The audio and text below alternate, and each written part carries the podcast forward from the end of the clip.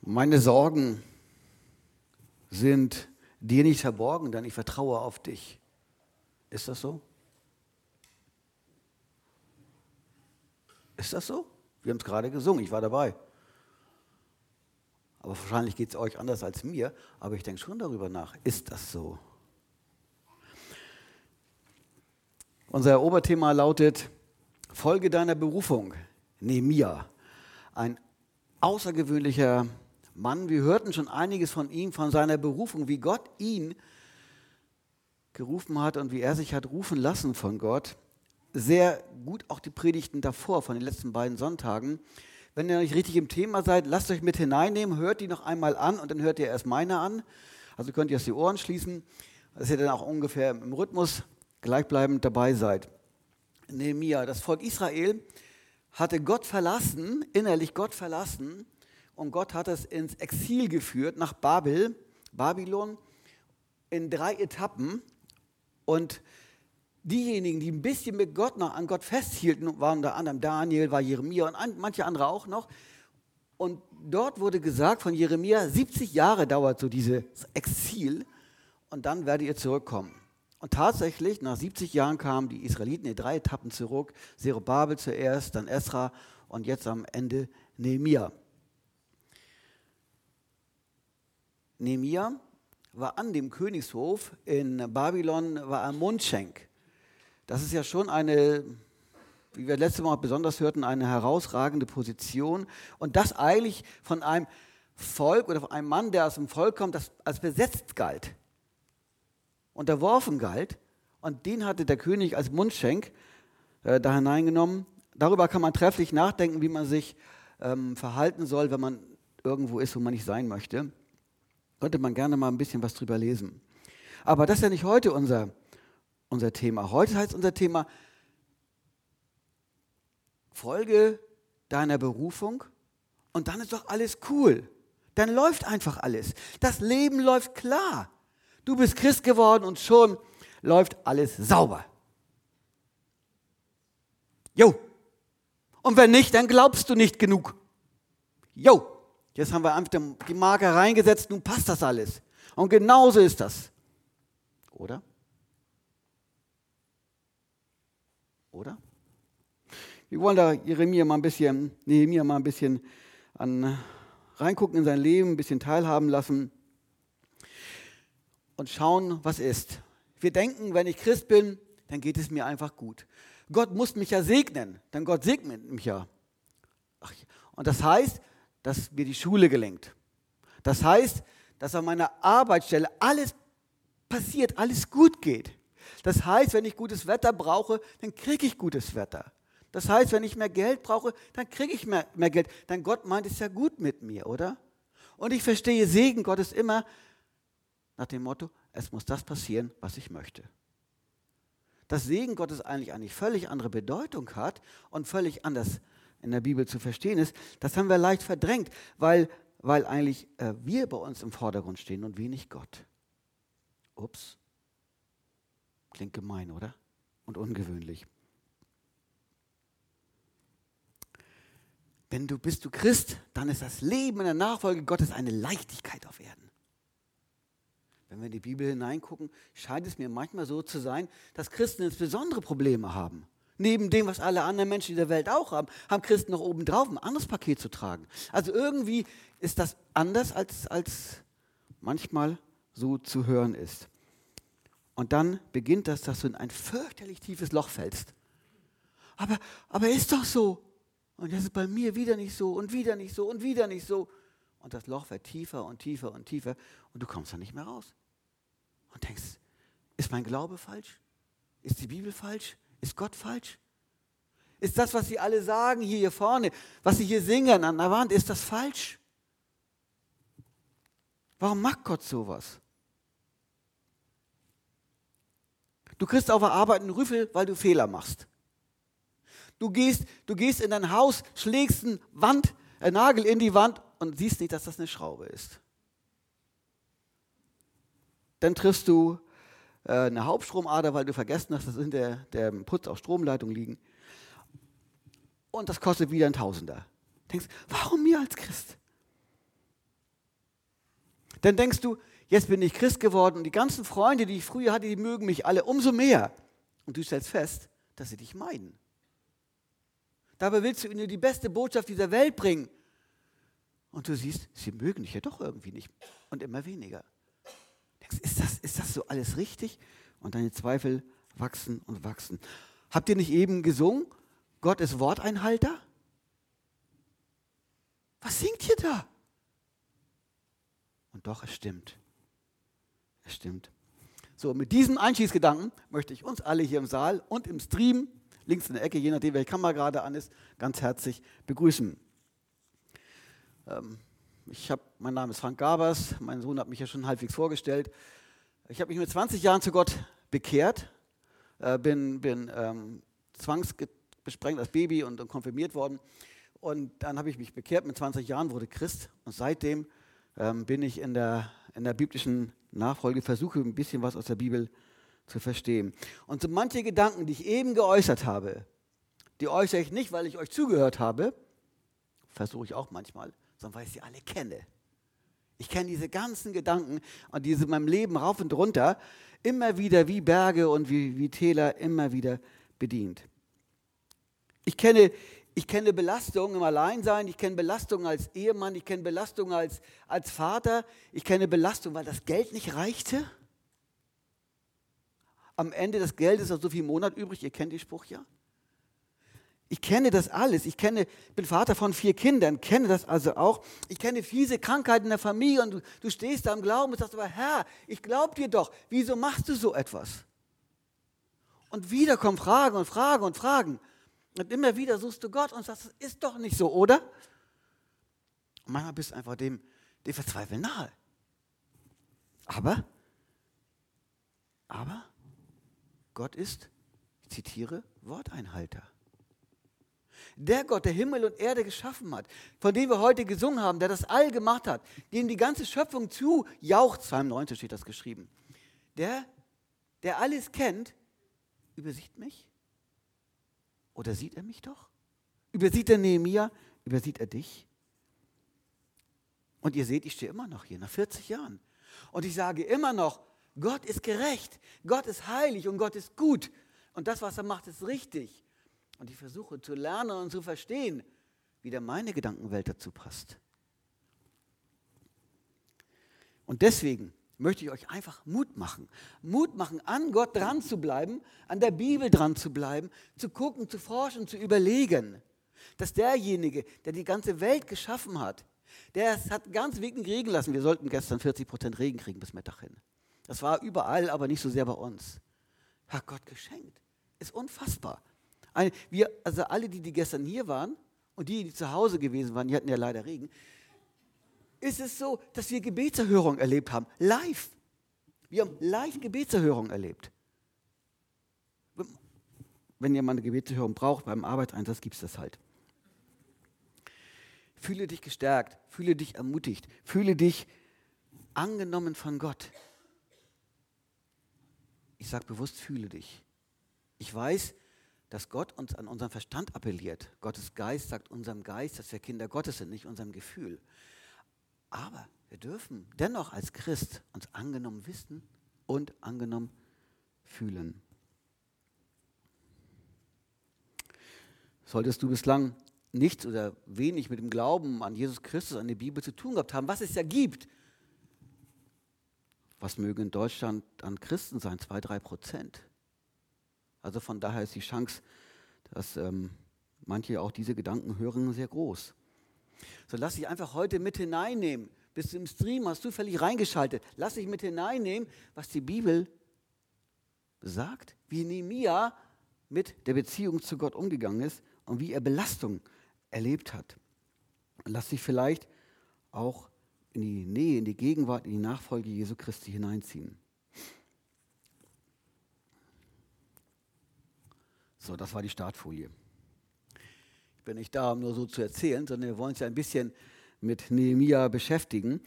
Und als das Thema aufgekommen ist und ich habe dann nochmal Nehemia gelesen, das Buch im Alten, ein Buch im Alten Testament, dann dachte ich, was musste der wohl aushalten? Der hat wahnsinnig Druck von außen bekommen und der hat wahnsinnig Druck von innen bekommen. Also innerhalb des Volkes Israel gab es Druck und von den Nationen um ihn herum gab es Druck. Das ist übrigens nicht nur bei Christen oder im christlichen Bereich so. Wie war es, wenn ein im entscheidenden Spiel einer einen Elfmeter verschießt und dann halt der Verein keine 5 Millionen kriegt? Was für eine, was für eine Drohung, was für Schmäh, Mails, was für, was für eine, ein Shitstorm heißt das, ne? Wird über den ausgeschüttet. Wie bekloppt sind wir denn, dass wir uns da so äußern? Ich hoffe nicht, dass einer aus diesem Zuhörerschaft das macht. Das ist Dummheit pur. Sowas machen wir nicht. Aber es gibt Menschen, die das machen. Oder Anfang Mai dieses Jahres, also jetzt vor wenigen, wenigen Wochen, da war der General, ein, ein politischer Generalsekretär einer, einer Partei im südlichen Bereich unseres Staates, mit seiner Familie angegriffen worden von einem Redakteur der Bunte. Und hat, ich will das jetzt nicht hier ausführen, aber unter Missachtung von Anstand hat der Redakteur der Bunte diesen Mann angegriffen. Der hat seine Gefühle nicht im Zaum gehabt und hat ihn angeschrieben wohl und hat gesagt, dafür werde ich dich ausschalten. Er meint damit politisch vernichten. Ein Aufschrei in der Pressewelt, die Pressefreiheit steht unter Gefahr. Und ich denke nur, was für ein Schwachsinn. Da macht dieser bunte Redakteur sowas Böses und dann wundert er sich, wenn eine Retourkutsche kommt. Mich hat das ein bisschen erschüttert und ich fand das ein bisschen seltsam, was uns da unterrichtet wird in den Nachrichten. Und diese Liste lässt sich einfach weiter fortsetzen, wie auch Menschen in dieser Welt für das, was sie tun, angefeindet werden. Und wir sollten uns da als Christen nicht einmischen und auch nicht mitmachen. Aber jetzt zurück zu Nehemia. Wie ging denn er damit um? Wie schaffte er das, damit klarzukommen, wenn solche Angriffe waren? Es gab so drei, drei Hauptfeinde. Also das waren Provinzen rund um, um Jerusalem herum. Der eine Provinzführer war Sanballat, der zweite war Tobia und der dritte war Geshem. Und diese Vereinten Nationen ähm, rund um Israel herum, die waren die Feinde von außen. Das waren die Leute, die von außen auf, ihre, auf Nehemia Druck ausgeübt haben. Ich möchte mal lesen aus Nehemia Kapitel 3. In manchen Übersetzungen ist es Kapitel 4, je nach ähm, Schriftlesart.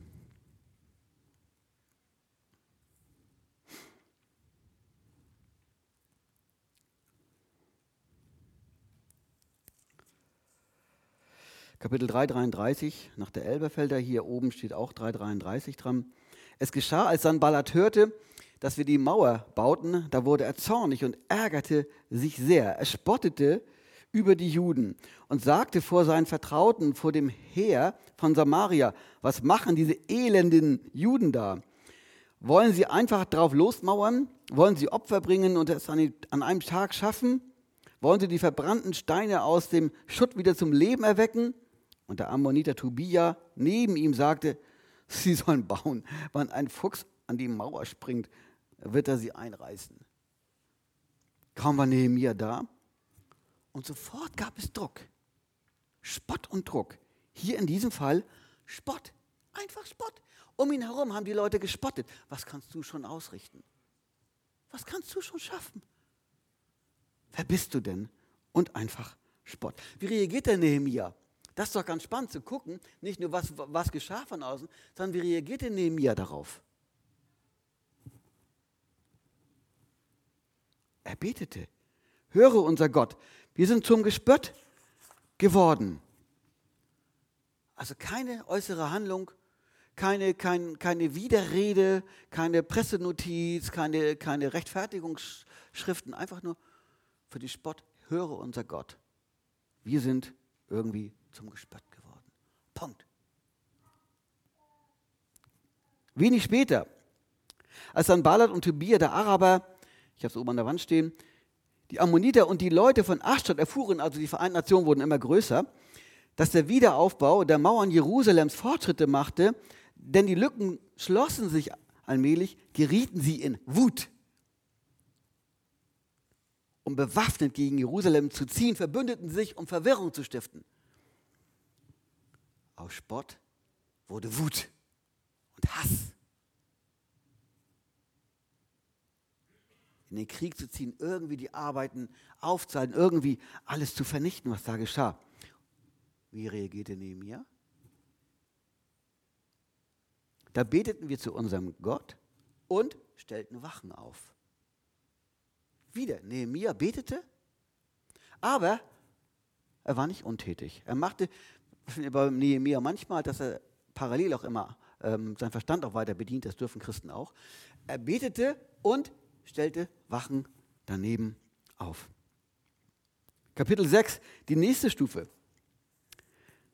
Als Sanbala, Tobia, Geshem, der Araber und die übrigen Feinde erfuhren, dass sich die Mauer fertiggestellt hatte, dass keine Lücke mehr geblieben war, nur die Torflügel hatte ich zu diesem Zeitpunkt noch nicht eingesetzt, schickten Sanballat und Geshem einen Boten mit der Einladung zu mir, sie in Kifirim im Ontal zu treffen. Sie führten allerdings Böses gegen mich im Schilde.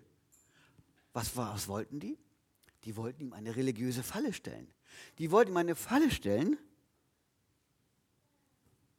damit er sich irgendwie, damit sie irgendwie umbringen können, damit er im Volk unmöglich wird und sie umbringen können. Und damit das auch gelingt, hatten sie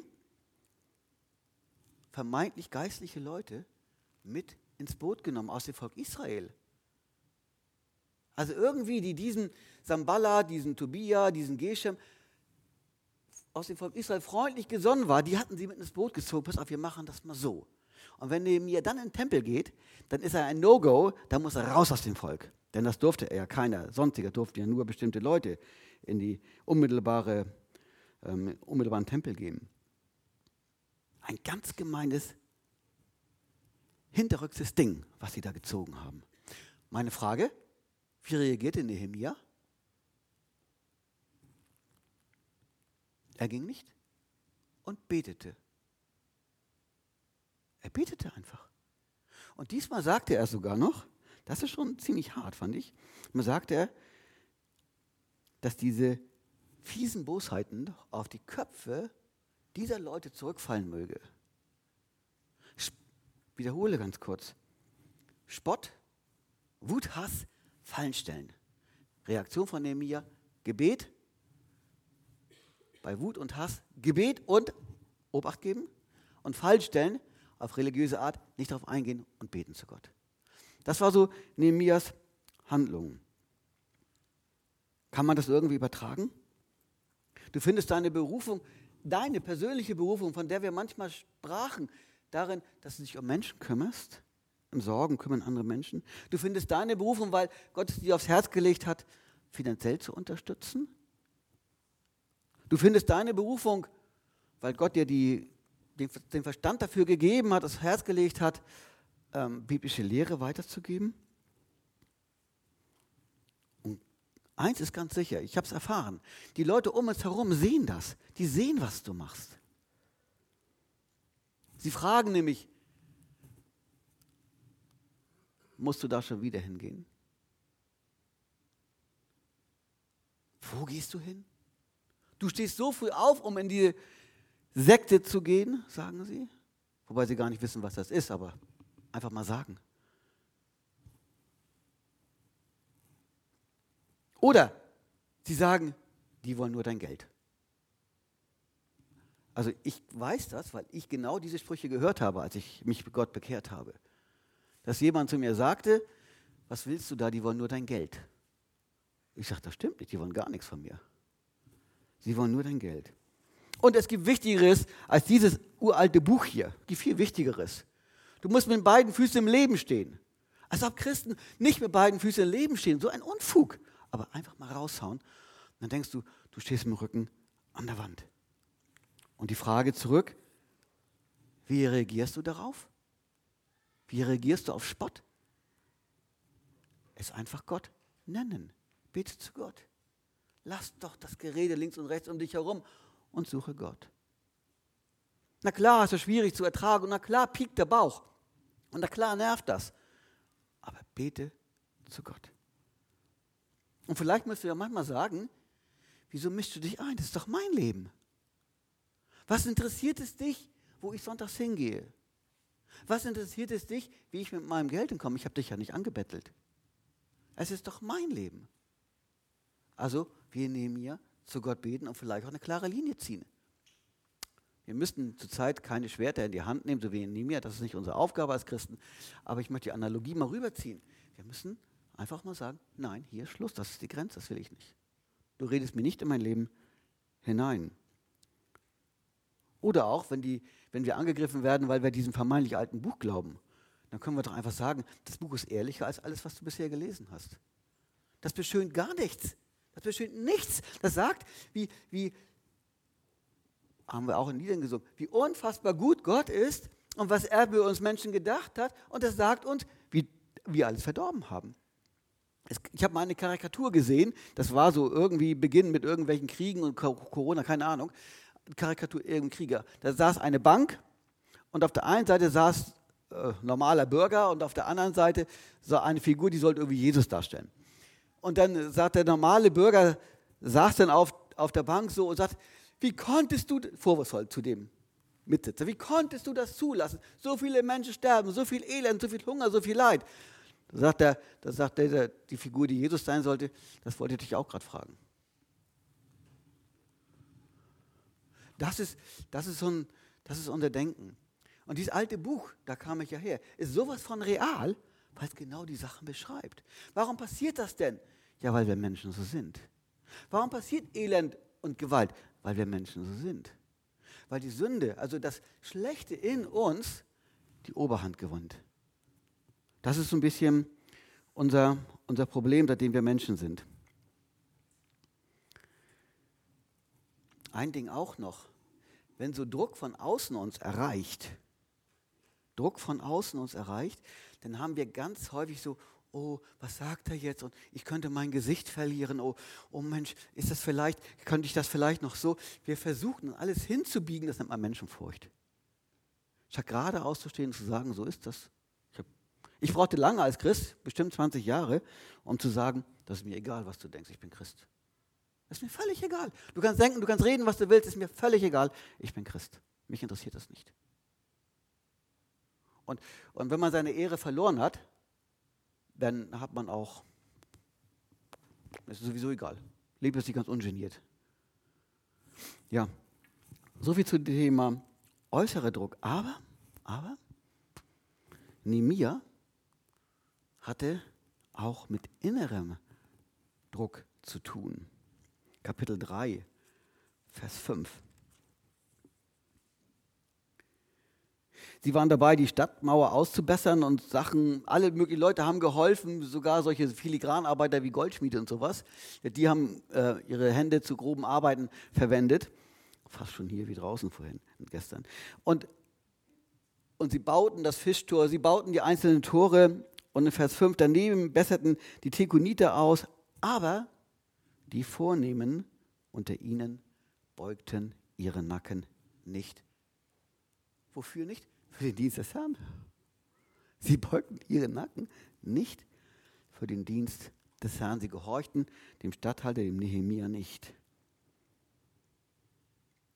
Wieder ganz, also darüber kann man lange nachdenken, will ich gar nicht in allen ähm, Einzelheiten ausführen, warum und wieso, so, will ich gar nicht. Aber interessant für mich ist, wie reagierte eigentlich Nehemia darauf? Wir hatten vorhin mitgekriegt, wie Nehemia bei den Belastungen von außen reagierte. Jetzt mal gucken, wie reagierte eigentlich Nehemia darauf, als dies so von innen anfing. Dass sich Leute einfach hingestellt haben.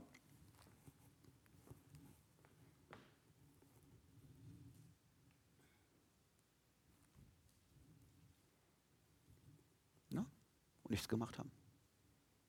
Vielleicht ein bisschen klug geschnackt, nichts gemacht haben. Nichts.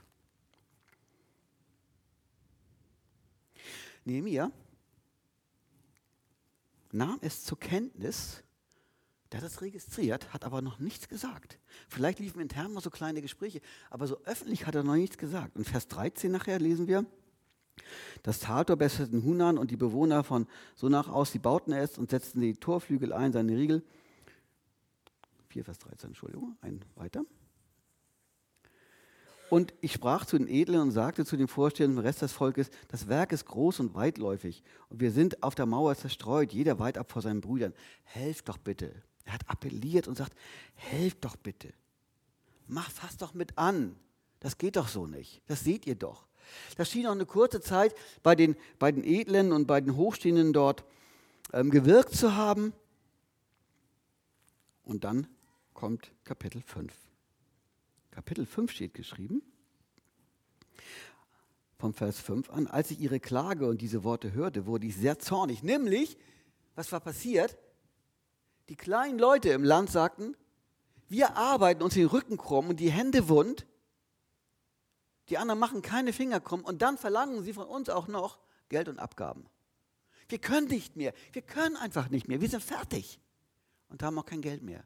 Unsere Kinder sollen wir zu Sklaven an die Reichen verkaufen. Nehemiah, was läuft hier falsch? Warum ist das so? Sie klagten bei Nehemiah. Und dann hier, als ich ihre Klage und diese Worte hörte, wurde ich sehr zornig. Und ich dachte gründlich über alles nach. Er dachte gründlich über alles nach, ne? Christ und Verstand ist äh, ganz hoch. Er dachte gründlich über alles nach, stellte dann die Vornehmen und die Vorsteher zur Rede. Ihr nutzt die Not eurer Brüder schamlos aus. Und dann brachte ich die ganze Sache vor das gesamte Volk. Der hat also nicht das im Verborgenen gesagt. Der hat sich hingestellt und gesagt, was ist mit euch los, ihr Vornehmen? Ihr beugt eure Füße nicht, ihr beugt eure Arme nicht, ihr beugt eure Nacken nicht. Und seht ihr nicht, dass die nichts zu beißen haben?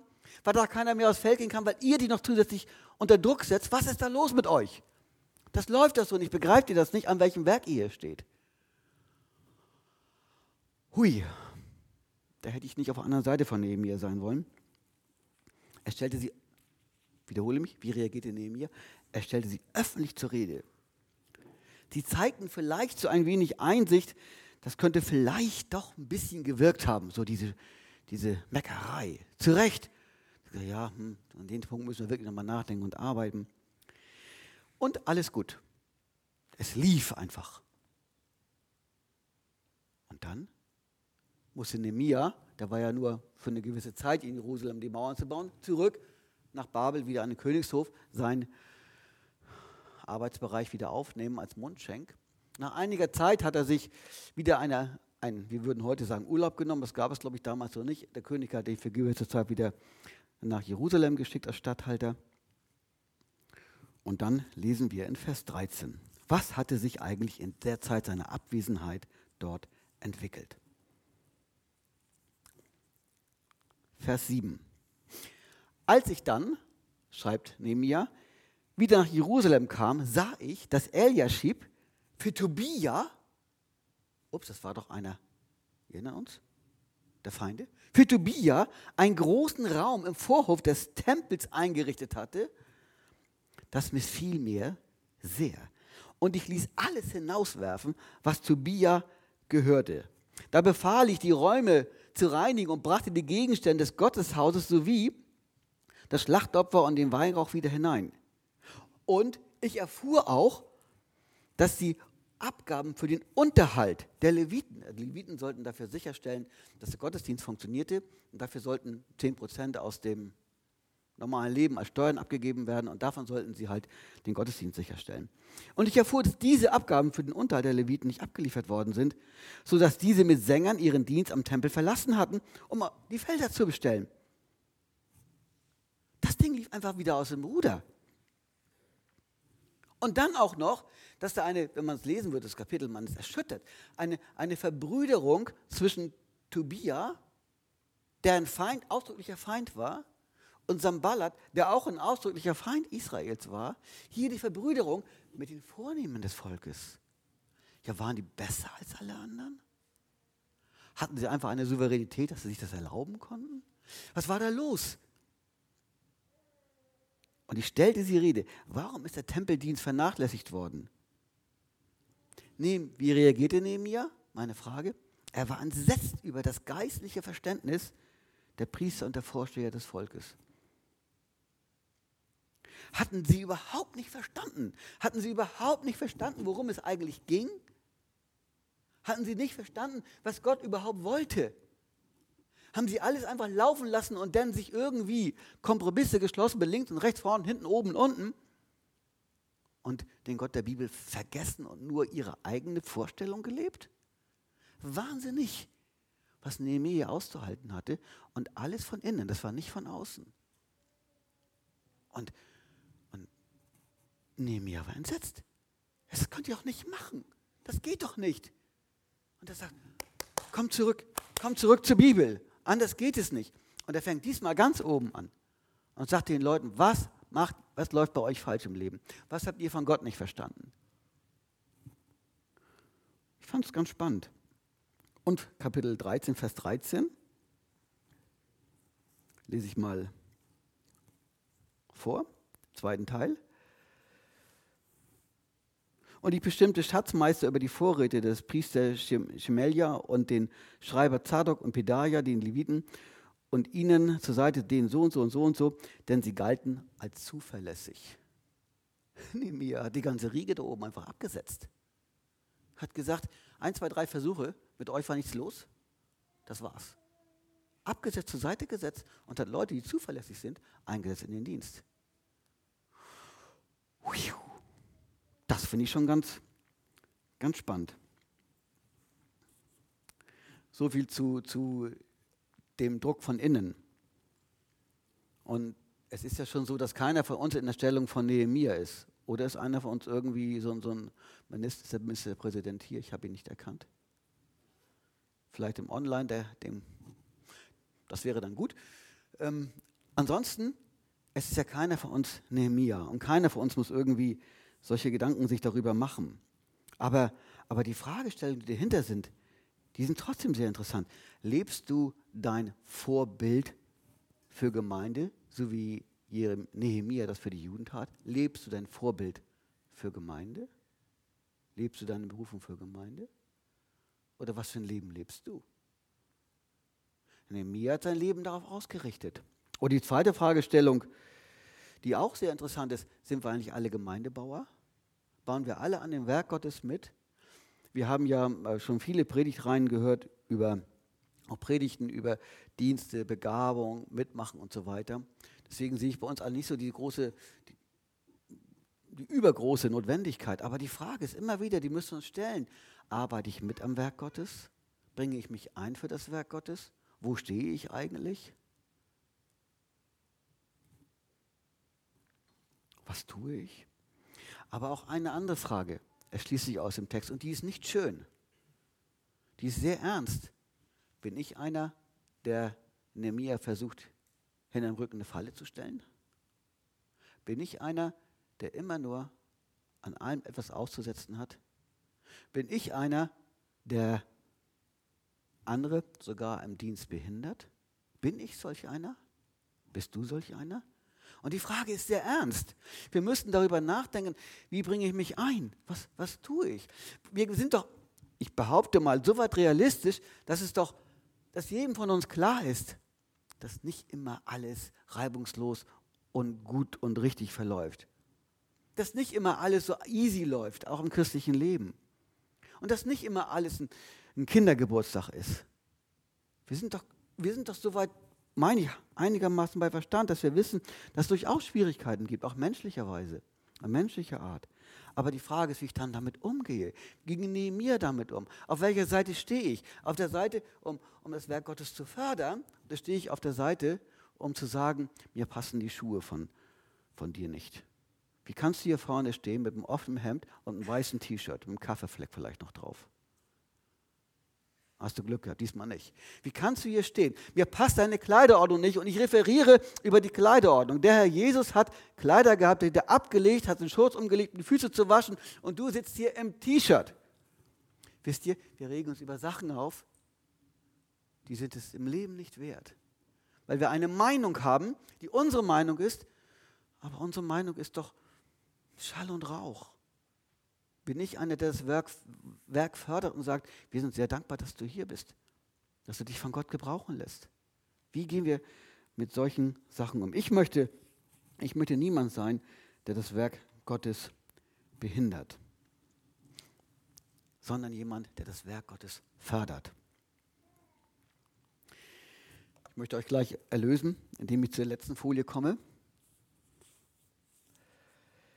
Nehemia war ein Mensch, der Gott vertraute. Das hört sich immer so einfach an. Ne? Er war übrigens ein Mensch der Buße, aber haben wir manche Sachen schon bedient, aber egal. In unserem Thema, Druck von außen, Druck von innen, Nehemia war ein Mensch, der Gott vorbehaltlos vertraute, aber nicht seinen Verstand ausgeschaltet hat. Christen schalten nicht ihren Verstand aus. Auch wir nicht, auch ihr nicht. Wir schalten nicht den Verstand aus. Es geht auch heute nicht um eine Verbesserung unseres Lebensstandards. Es geht heute darum, dass wir uns wieder neu hinwenden zu Gott. Immer wieder unser Leben überprüfen in der Beziehung zu Gott. Wie stehen wir da eigentlich und wie sieht das in unserem Leben aus? Nehemiah wusste und hat Gott an die erste Stelle seines Lebens gestellt. An die erste Stelle seines Lebens. Nehemiah hat seine, seine ähm, Klausurwochen hat er hinten angestellt und nicht vor Gott gestellt. Nehemiah hat Corona nicht vor Gott gestellt. Unser Gott heißt nicht Corona, sondern Jesus Christus, der Herr im Himmel. Nehemiah hat seine persönliche Meinung immer unter Gott gestellt und nie auf die gleiche Höhe oder sogar über. Für Nehemiah war klar, Gott ist absolut heilig und gut. Und was Gott macht, ist richtig und gut. Ups, Druck von außen, Spott, Kampf, Waffen, Fallenstellen. Äh, Gott ist richtig und gut. Druck von innen, die Oberen haben ihre Füße nicht, Nacken nicht gebeugt, die anderen haben, haben Verbrüderung gemacht mit, dem, mit den echt schlechten Sachen. Und Nehemiah wusste, Gott ist gut und was Gott macht, ist richtig. Gut ab, muss ich sagen.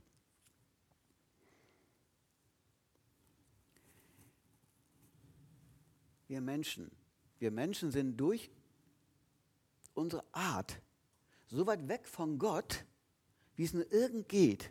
Es gibt keine, es gibt keine, keine Ebene, wo wir sagen könnten, wir könnten mit Gott irgendwie reden, egal welcher Mensch das ist. Wir hatten gesungen, dass Gott die Welt geschaffen hat. Ich wiederhole das, was wir gesungen hatten. Und dass Gott der Schöpfer ist. Und wir sind Menschen. Die Schöpfung, die Gott gemacht hat, ist durch Torheit, durch Dummheit, durch, durch Irrwahn, durch vermeintliches Rechthaberei von Gott weggefallen. Nennt sich, nennt sich Sünde. Das Ziel, bei Gott zu verfehlen, nennt sich Sünde. Und wir haben keine Chance, zu Gott zurückzukommen. Wir können nicht sagen, ich baue mir eine Feuertreppe so wie unsere. Da draußen. Da. 15 Kilometer hoch. Wir, wir, wir, wir brauchen gar kein, gar kein, im Orbit brauchen wir gar kein ähm, ISS oder wie diese Station dort heißt. Wir werden Gott auch da nicht mit der Leiter sehen.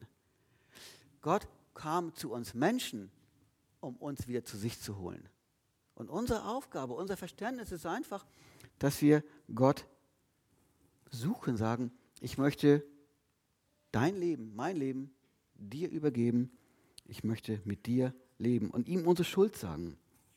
Die Bibel sagt das so einfach. Sie sagt, lass dich versöhnen mit Gott. Moment. Lass dich versöhnen mit Gott heißt doch, dass ich im Unfrieden mit Gott lebe. Ja. Deswegen sagt die Bibel, lass dich versöhnen mit Gott. Und das ist einfach unfassbar. Nehemia lebte seinen Glauben. Nehemia lebte, er lebte seine Berufung. Er war ein Mann der Tat. Wer bist du? Wer bin ich? Er war ein realistischer Mann. Wie beurteilst du Sachen? Wie beurteile ich Sachen? Er war ein Mann mit klaren Zielen, hat sich Gedanken gemacht. Lebe ich in den Tag hinein? Na klar, wir können unserem Leben keine, keine Elle hinzusetzen durch unsere Sorgen. Das ist ein anderes Thema. Aber mache ich mir Gedanken? Manche machen sich viel Gedanken, wer sich ein Auto, egal. Dann, dann googeln sie äh, ein halbes Jahr. Nehemiah war ein gottesfürchtiger Mann und das hat ihn ausgezeichnet. Er wusste genau, dass über allem, auch über die Vereinten Nationen damals, Gott steht. Und Nehemiah war ein demütiger Mann obwohl er die Macht hatte, das werden wir vielleicht beim nächsten Mal hören, obwohl er die Macht hatte, alles zu nehmen, er war Statthalter, er war derjenige, der die ganze Macht hatte dort über die, die Gebiete, war er sehr demütig. Und Nehemia zum Abschluss war ein Mann des Gebets. Wenn ihr mal viel Zeit habt und nicht wisst, was ihr so in zwei Wochen tun wollt und jeden Tag mal ein Kapitel aus Nehemiah, sind 13 Kapitel, lest, dann streicht euch mal einfach aus dem Buch Nehemiah, dann streicht euch mal einfach an, wo immer steht, wann Jeremia gebetet hatte oder wie. Und ihr werdet feststellen, dass das ein Buch ist, womit die meisten Gebete aufgeschrieben sind. Das haue ich jetzt mal so raus. Wenn es nicht so sein sollte und ihr alle Bücher durch habt, könnt ihr mich gerne korrigieren. Bis dahin bleibt die Aussage erstmal. Klar, wir finden noch Daniel andere Bücher, aber hier auch ein Mann des Gebets. Bist du ein Mann, bist du eine Person, bist du eine Frau des Gebets? Bin ich ein Mann des Gebets? Wie viele Zeiten des Tages nutze ich zum Gebet? Ich bin ja froh, dass er beim Mittagessen, beim Frühstück, beim Abendessen beten, habe ich schon mal so 45 Sekunden abgehakt. Bin ich ein Mann des Gebets? Stehe ich für meine Geschwister in der Gemeinde im Gebet ein? Für Gott? Was hast du gesagt? Gottes Worteinhalter? Gott steht über allem? Bin ich ein Mann des Gebets? Und jetzt kommt's. Nehemiah hat seine Berufung, seinen Auftrag mit Gebet begleitet. Das war nicht losgelöst. Begleitest du deinen Auftrag, deine Berufung, wenn es auch eine kurze Zeit ist, mit Gebet? Nicht den Verstand ausschalten, das ist damit nicht gemeint, sondern Gebet und Verstand. Machst du das? Ich würde es uns sehr wünschen, wenn wir das von Nehemiah lernen, unser Leben mit Gebet zu leben, unsere Berufung, unsere Aufgabe mit Gebet zu leben. Gestern nach dem Arbeitseinsatz war ich so ein bisschen traurig. Wir waren so ein bisschen zerfranst, wir haben gar nicht zum Abschluss gebetet. Eigentlich machen wir es immer ganz gerne. Aber begleiten wir unsere alltäglichen Sachen mit dem Gebet? Als Nehemiah vor den König ging, das erste Mal, und er ein trauriges Gesicht hat, der König sagte, Nehemiah, warum bist du traurig? Wisst ihr, was dann geschah? Ein leises Stoßgebet im Herzen sprach Nehemiah zu Gott. Ein ganz tief im Herzen. Es wurde gar nicht laut, er ging nicht auf die Knie, er ging nicht in eine Kammer, er ging nicht auf die Empore oder in den Mutter-Kind-Raum. Nein, er betete ganz leise im Herzen zu Gott. Du kannst ganz leise, wenn Situationen hakelig sind, zu Gott beten.